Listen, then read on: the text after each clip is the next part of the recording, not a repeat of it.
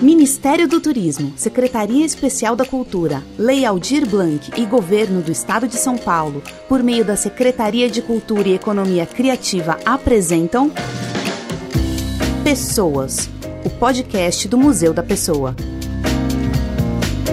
Temporada Mulheres que Transformam. Esta temporada é uma realização Museu da Pessoa e Colgate. Neste episódio, você vai ouvir a história de Juliana Caldas. A atriz Juliana Caldas domina o preconceito e mostra que minorias podem sim estar no horário nobre e onde mais quiserem. Hoje, Juliana comemora o feito de ser a primeira atriz brasileira com nanismo a ocupar um papel de destaque na televisão.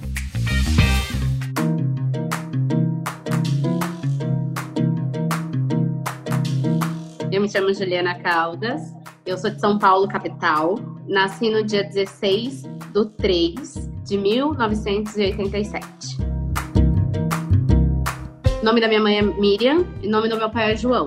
Eles se conheceram e automaticamente meio que se apaixonaram.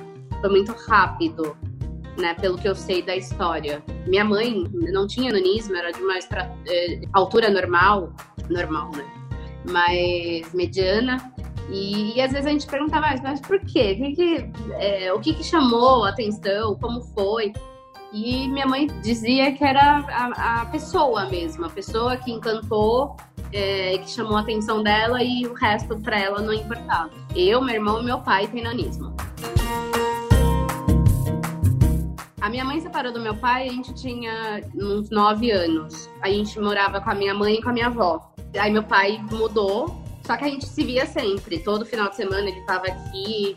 Mas antes deles se separarem, quem mandava era minha mãe. Quem mandava em tudo, assim, é, era minha mãe. Meu pai, ele trabalhava com animação de festa, teatro, ele era ator também. Ele trabalhava nessa área, ele trabalhou por muitos anos também num programa da Angélica que tinha na época no SBT, Casa da Angélica. E ele fazia ele era o boneco do programa, né? Na época ela tinha um programa infantil, tudo. E eu fui muitas vezes no programa. Na época também, eu lembro que a Angélica começou o programa, né? Começou a inventar brinquedos. E aí gente, eu e meu irmão era meio que um test drive dos brinquedos. E aí eles davam os brinquedos pra gente, né? A produção dava os brinquedos pra gente. E aí depois eles perguntavam: e aí, é legal? O que, que vocês acharam? Funciona? É difícil? Sei lá, eles perguntavam tudo e a gente sempre: ah, é legal, pode mandar mais. Tipo, tipo assim, sabe? Minha mãe, ela se formou como psicóloga, mas nunca exerceu a profissão. Então, ela trabalhou em pet shopping por muitos anos e, e aí, né, até o último tempo dela de vida, ela era auxiliar de, de veterinária.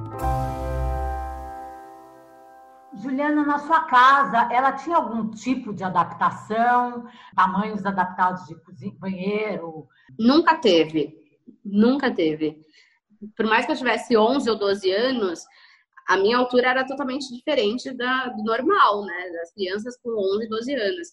Então, às vezes, eu ainda, mesmo assim, eu não alcançava algumas coisas. A minha mãe falava, se vira. Então, abriu o chuveiro, hoje é tranquilo, normal. Mas antes, meu, era no chinelo. E vai, até tentar virar, entendeu? Ou se não, com a mangueirinha do, do chuveiro. E sabe assim, você vai fazendo isso. E realmente, cara, não dá aí pedir ajuda. Mas fora isso, meu, se vira. O meu guarda-roupa era uma porta só. E era guarda-roupa que tinha gaveta e só um espacinho eh, de cabide. Então, o que, que, que, eu fazia? Às vezes que eu tinha que pegar alguma roupa do cabide, fazia a gavetinha de escada, sabe? E aí subia, pegava tudo. Fui parar já no hospital por causa disso, caí da escada já por causa tipo, de tentar fazer as coisas e cair. E tudo bem, mas nunca foi adaptado. Porque minha mãe ela falava assim, cara, eu não vou facilitar, porque o mundo não é adaptado. Você vai ter que se virar. Por muitas vezes também subir no ônibus é complicadíssimo até hoje o primeiro piso da escadinha do ônibus já é muito distante do chão. E aí o cara me para longe, no meio que tem um buraco. Aí você fala, por favor, você pode vir um pouco mais para frente ou um pouco mais perto da calçada? Eu não consigo subir, né? Ou senão você vai na. Você pode me ajudar? Sabe? Sempre foi assim. E aqui em casa, minha mãe falava isso: não vou mudar as coisas, não vou facilitar as coisas, porque no mundo não vai, não vai ser assim, você vai ter que se virar. Então aprenda já, desde aqui, a se virar. E nossa, e eu vejo que foi muito bom. Foi muito bom. Eu já caí dentro da máquina de lavar roupa. Meu, tinha uma roupa que não tava lá, lá, lá no fundo. E eu fui pelo equilíbrio. Só que eu fui perdendo o equilíbrio e fui para dentro. Então eu fui de cara para dentro, passou da, né, da, do meu abdômen, da minha, da minha cintura, e eu não tinha como voltar para trás. E eu fiquei com as pernas para cima. A minha sorte nesse dia foi que minha tia estava aqui e ela me ajudou, porque eu comecei a gritar e ela me ajudou a sair. Mas são esses tipos de coisas que acontecem e que, por um lado, né, ou faz aprender como fazer ou como. É, gente, isso é um perigo de vida. Melhor não, não tentar novamente. Quando que você se deu conta que a sua estatura era diferente da, dos amigos da sua classe, das crianças da rua? Entre a terceira, quarta série, a partir daí eu já tinha essa, essa noção que eu era menor e até mesmo por ter o meu pai como referência, é, eu tinha, eu sabia que era diferente, que eu tinha o nanismo, tudo, né? Até mesmo porque minha mãe sempre falou que que todo mundo era diferente. Então, para mim, isso não era diferente, sabe? Como existe pessoas até de 1,50m a 1,80m, a 2 metros, isso é diferente também, um é diferente do outro. E eu era de 1,20m, 1,22m, 1m, sei lá, 1,10m naquela época, enfim. Para mim, tudo, pra, tava, tava tudo bem. Eu era diferente, isso eu sabia, como também os meus amigos eram diferentes dos outros. Mas eu acredito que o choque dessa questão do nanismo veio na adolescência, veio a partir dos meus 13, 15 anos para frente. Que as coisas vão mudando mesmo, as pessoas, a cabeça ia mudando. A gente também, na, na escola, a gente, eu e meu irmão, a gente nunca teve problema com ninguém também, a gente estudou desde o pré até a oitava série, então a gente conhecia todo mundo. Então, pra gente era super natural, normal, assim, todos. Mas a gente sabia, a gente já via essa questão do olhar do, do, da pessoa apontar e rir. Mas a gente ficava assim, tá, e aí que tá rindo? Sabe?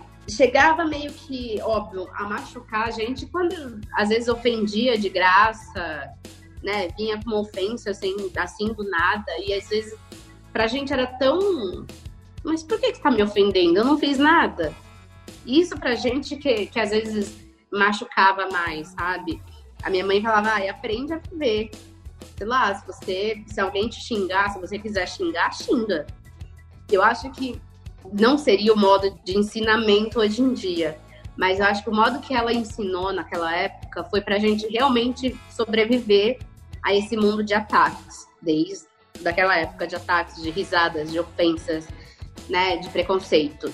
Então ela falava para reagir se eu tivesse a vontade de reagir de aprenda a se defender. É, ela meio que falava assim, olha, se você um dia arrumar uma briga e você apanhar na escola, eu vou querer saber por que você apanhou.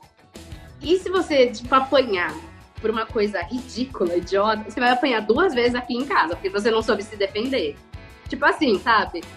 Mas ela ensinava, antes de chegar, antes de chegar nesse ponto, ela, ela, eu lembro que minha mãe ela ensinava muito a, a brigar com palavras saiba se defender com palavras, porque se você usar a palavra certa, você derruba a pessoa, você deixa a pessoa sem fala, você deixa a pessoa sem reação. É melhor do que, óbvio, né, chegar a uma, a uma agressão, essas coisas. Às vezes teve um, uma outra coisinha, mas aí comigo, que nem chegou para mim. Os meus amigos me defenderam que nem, nem eu fiquei sabendo. A gente tinha muito na cabeça essa, essa questão da diferença, que para mim todos né? Todos são diferentes, então não tem porquê você julgar, questionar, apontar, rir, sendo que todos são diferentes. Mas para mim pegou mesmo foi a questão do se todos somos diferentes, porque às vezes isso já na adolescência, né? Porque que tipo o cara que eu gosto ai, não quer ficar comigo. Ah, porque eu, pra, na primeira, primeira coisa que vinha na minha cabeça, ah, porque eu sou pequena. E aí minha mãe falava assim, cara, você nunca parou pra pensar que às vezes não é isso? Às vezes porque, tipo, ele gosta de, de loira e você é morena, né? Às vezes porque, sei lá, é, gosta de negra e você é branca. Não porque você é pequena. Não. E às vezes realmente ele te vê como amiga e não como uma pessoa que, que ele goste. Mas ele gosta de você como amiga. Isso não significa que é porque é anã, sabe? Então, meio que na minha adolescência, isso deu uma, uma pesada, assim. Tipo, para mim era muito difícil não conseguir entender como que as pessoas não entendiam o diferente. Mas eu sempre tive uma boa relação com essa questão do nanismo na minha vida.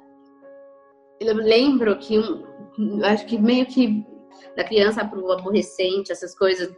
Na época a gente escutou muito também a questão dos hormônios que começaram a aparecer e a questão do, da cirurgia de, dos ossos, né, do crescimento dos ossos. E aí eu questionei, questionei, né? meio que rondei a minha mãe com essa questão, como seria isso? E aí ela me perguntou, é por que você quer crescer? Eu acredito que a gente tem sempre, quando criança, esses questionamentos, eles vêm, não tem como falar, ai, não vem, eles vêm, sabe? Eu acho que tudo depende como os pais vão educar ou ensinar a criança a aprender a se amar do jeito que ela é. Mas é, essa questão de se perguntar, por que, que eu vim assim? Por que, que não sei o quê? Ai, o que, que eu fiz para vir assim? Como se fosse um castigo. Existe. Não vou falar que não existe. Existe. Passou na minha cabeça? Passou. Mas a minha aceitação, né, foi tão também tão de sempre, porque eu tinha uma pessoa, né, uma mãe, um pai que falavam assim, cara, tu é isso e tá tudo bem. Quando a gente, minha mãe me levou para conhecer tudo, o hormônio já não dava mais, porque o hormônio tinha que ser desde, desde muito criança. E o crescimento ósseo, quando eu vi como era o processo, eu falei, jamais. Tanto no, nos braços quanto na perna, né, no, no, nos joelhos e nos cotovelos, né, eles cortam, aí eles abrem o osso, eles colocam um ferro e aí eles vão afastando os ossos. E aí, como, né, automaticamente pela é, natureza, os, vai nascendo os ossos, né? Aí esse espaço nasce o osso depois de muito tempo, porque não, não é simples. Eles tiram esses ferros, né? Essas placas todas, e aí você fica com 1,50m. Não passa disso. Mas assim, não falei, não. Quando eu vi, eu falei, você tá louco? Não, me arrepia só de pensar. Eu falei, não, obrigado, tô bem, assim. Era só uma questão mesmo de, de, de querer conhecer, de querer saber, sei lá, mas mesmo assim, eu tinha. Eu, eu, eu já me aceitava, sabe? Eu só, era só querer conhecer e saber como era. Mas logo depois também minha mãe me ensinou que cada um, aquela coisa, né? Cada panela tem sua tampa, tudo tem seu tempo, é, sempre vai ter uma pessoa que não sei o quê. E, e beleza, aí foi, né? Mas isso, cara, foi tão rápido tudo isso que logo depois, né, de eu ter essas crises assim de existências adolescentes, como eu acabei perdendo a minha mãe e logo em seguida minha avó, cara, isso qualquer pensamento nesse estilo era não vou colocar como fútil, mas era a última coisa que eu ia pensar na minha vida, entendeu? Eu pensaria, eu, eu comecei a pensar, tipo, ai, putz, estou sozinha. Tem, já trabalhava nessa época, putz, tem continuar trabalhando e ir estudar. Tem que estudar, tem que fazer o que eu queria fazer, tem que.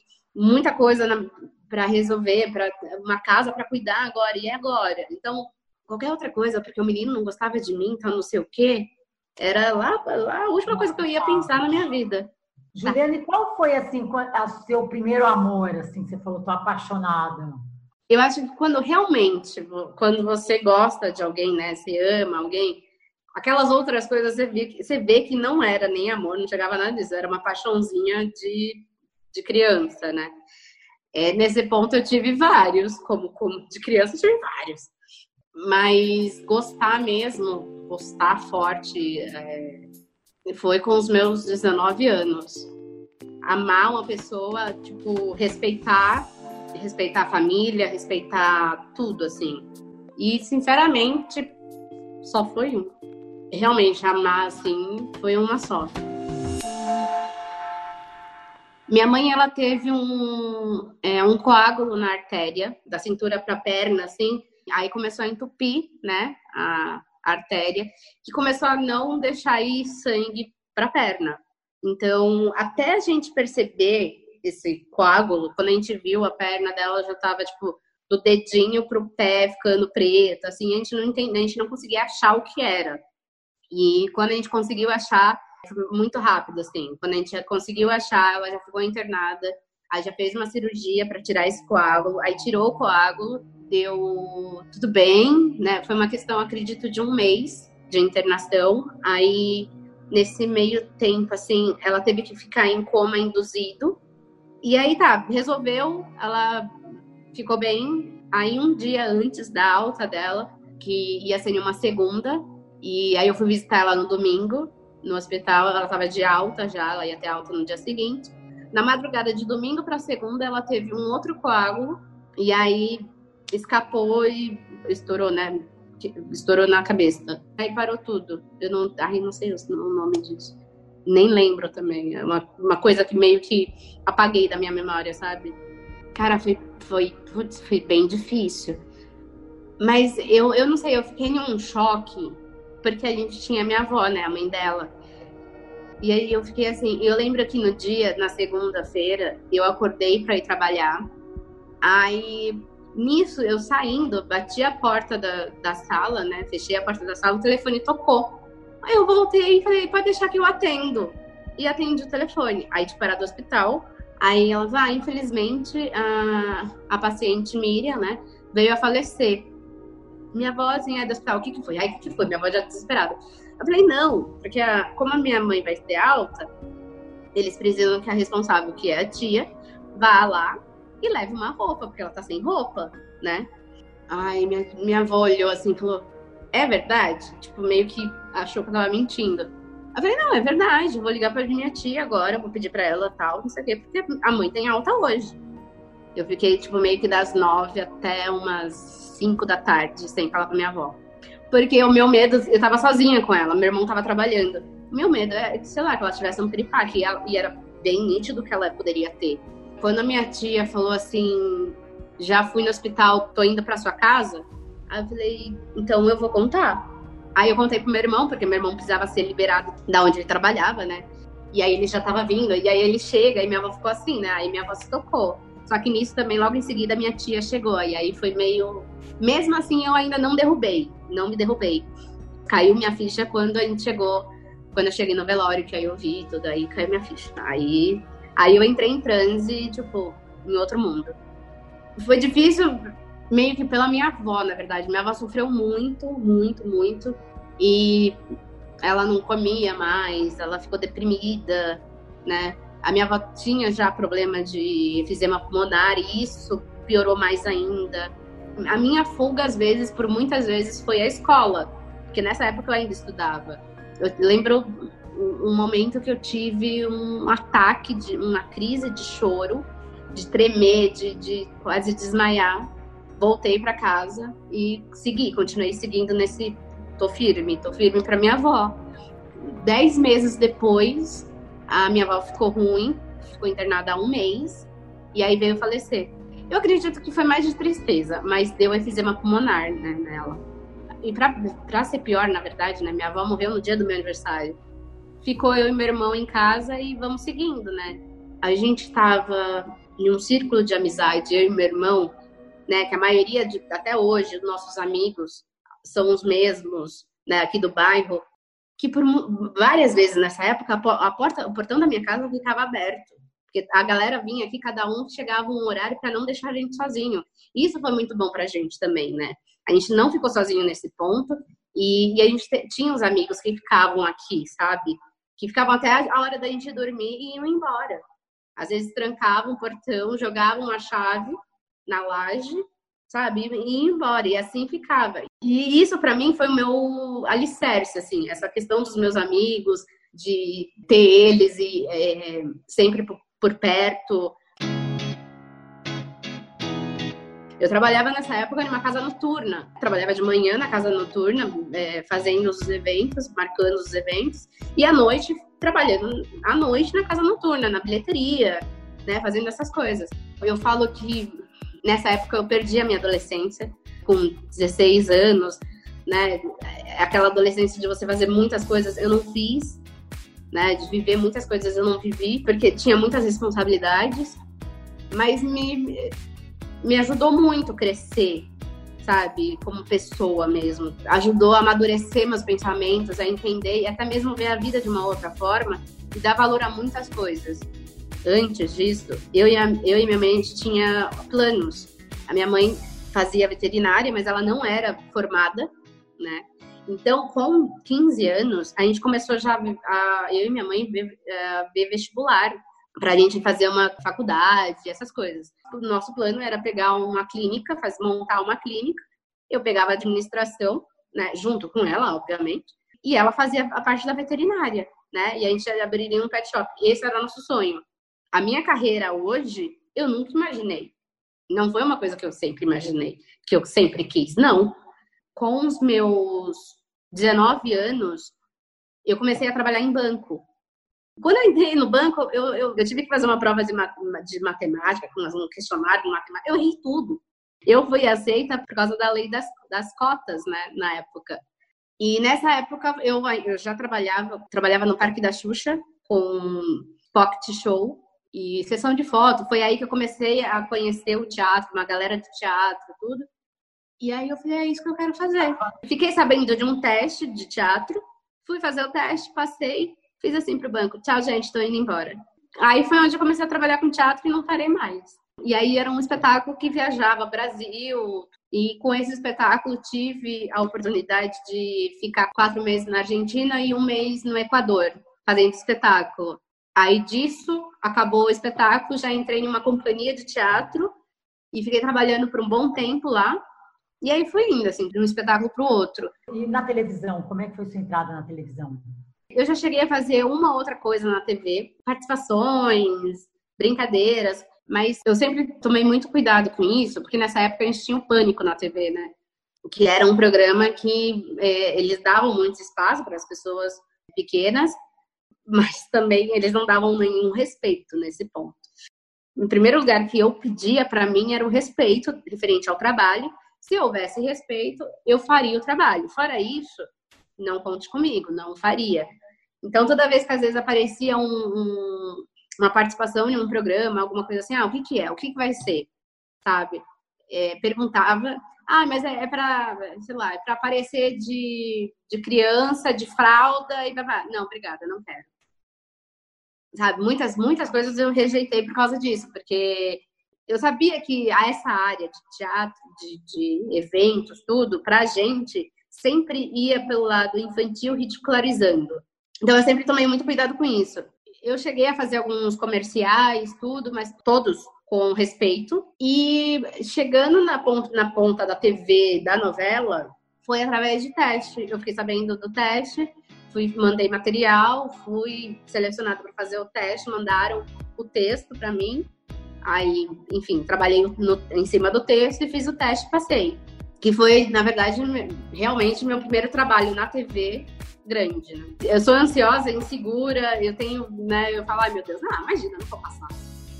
Né? E aí, quando me ligaram, que falaram que eu tinha passado, eu não tive reação. Assim, eu fiquei, caraca, da ligação que eu tive até assinar o contrato, foi quatro meses. Então, em quatro meses, eu fiquei segurando essa informação para todo mundo, para minha família, para todo mundo. Tipo, eu não sei como. Tipo, eu falo, ah, eu não vou sair com os amigos, porque às vezes você vai beber, fica, né, bêbada, fica toda contente porque você tá feliz, e aí você solta. É, vocês não sabem, sabe? Então eu falava, nem vou sair, gente, eu ficava em casa. Mas, mas depois também que, que eu assinei o contrato, aí, minha filha, aí fiquei, acho que tive dois dias para voltar ao normal. Ah, tinha que comemorar, né? Mas, enfim, foi um trabalho incrível, né? Foi uma experiência incrível.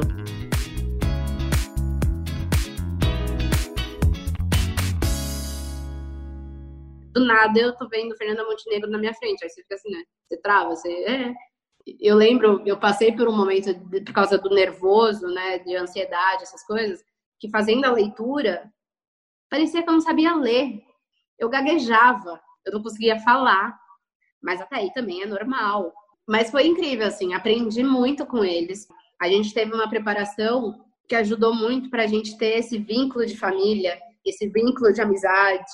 É, eu estava muito à flor da pele nessa, né, em todos esses sentimentos tal, e, reviver, viver um, um personagem que sofria tanto, segurar a lágrima era muito difícil, porque qualquer frase que eu escutava daquele texto, eu tinha vontade de chorar, mas por imaginar que as pessoas vivem isso mesmo, né? E existe ainda isso, sabe, nesse mundo que existe mães, que existe pessoas que falam os absurdos que o personagem da Marieta falava, que a Sofia falava.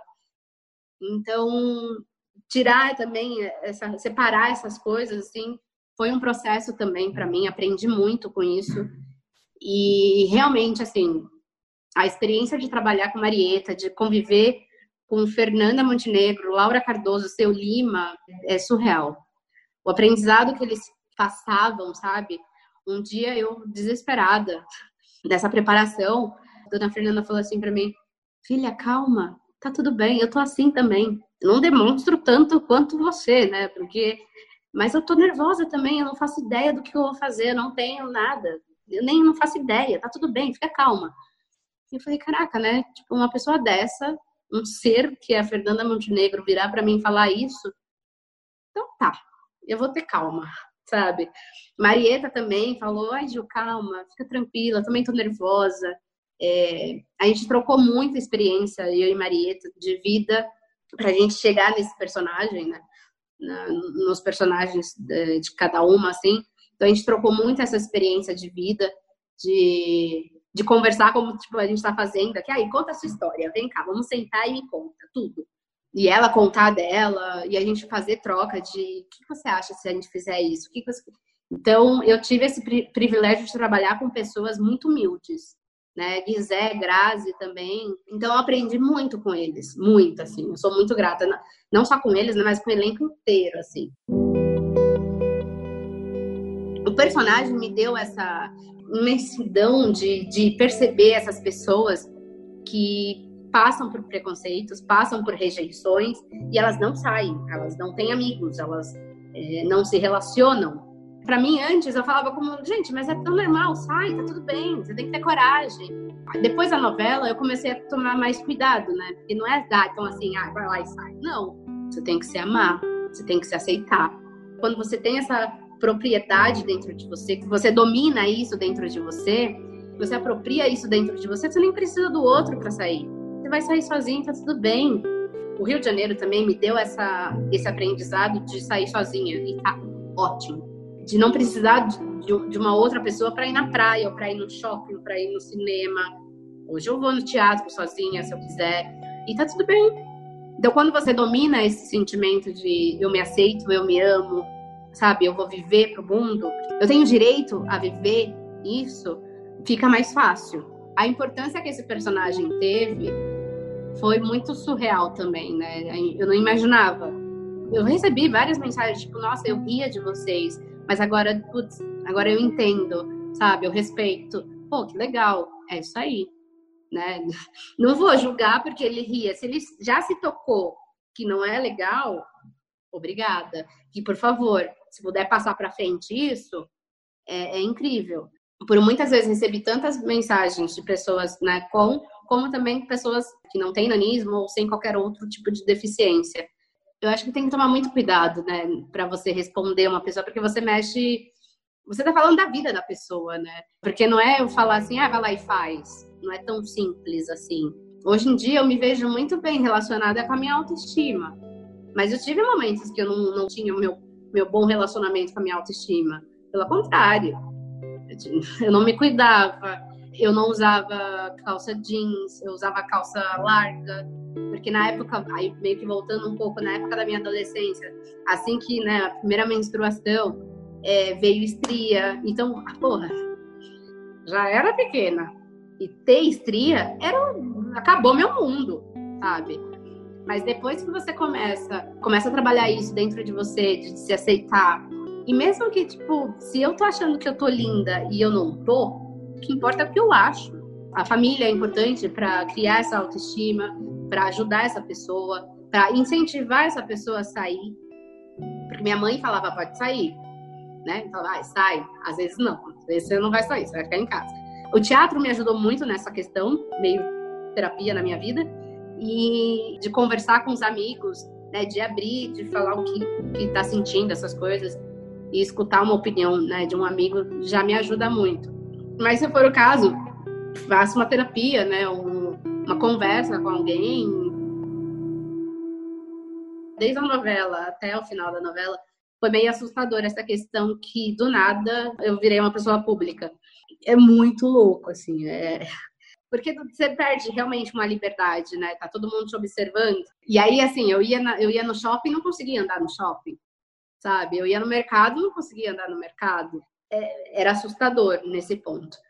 Ah, depois acabou a novela, voltei para casa e, por incrível que pareça, eu não consegui nenhum outro trabalho. Depois de quase dois anos, eu consegui um trabalho que praticamente foi agora, que era um espetáculo infantil que eu estava ensaiando tudo, mas aí também veio a pandemia e é, acabou. É uma coisa que eu sinto muito orgulho de ter trabalhado, mesmo ganhando pouco, como eu já ganhei muito pouco, mas ter trabalhado é, todas as vezes que eu trabalhei, em todos os lugares que eu trabalhei, e nunca ter pedido dinheiro para ninguém.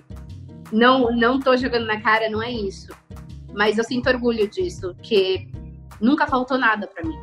E foi pelo meu esforço. Então, isso eu tenho orgulho da pessoa que eu sou hoje por isso, pelo meu esforço. Foi pela minha luta, pela minha garra, pela minha força. E isso eu admiro muito em mim. Essa questão, ai, daqui 10 anos, que que eu, onde eu vou estar, sabe? Eu não, não planejo nisso.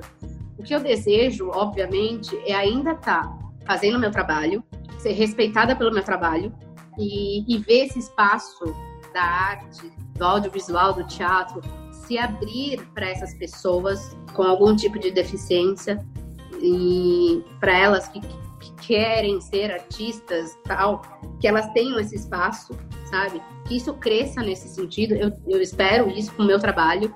Eu, eu não sei, eu penso nisso. Eu acredito que é, trabalhando, estando feliz, né, é, tem resolvida com essas coisas, para mim já é o suficiente, sabe? Se pretendo, sim, querer montar uma família, pretendo. Agora também, se não montar, se não acontecer, tá tudo bem, sabe? Por ser uma pessoa com uma, uma deficiência e ter acontecido tudo isso na minha vida, mostra que todo mundo é capaz. Que você é capaz de seguir, de conseguir, de realizar seus sonhos. Realmente, eu nunca imaginei fazer uma novela na Globo. Quando isso aconteceu, caraca, que bom, sabe? E é possível. Então nada é impossível. Você é capaz. Se eu conseguir ou se servir para alguém, se for 1%, eu fico bem feliz.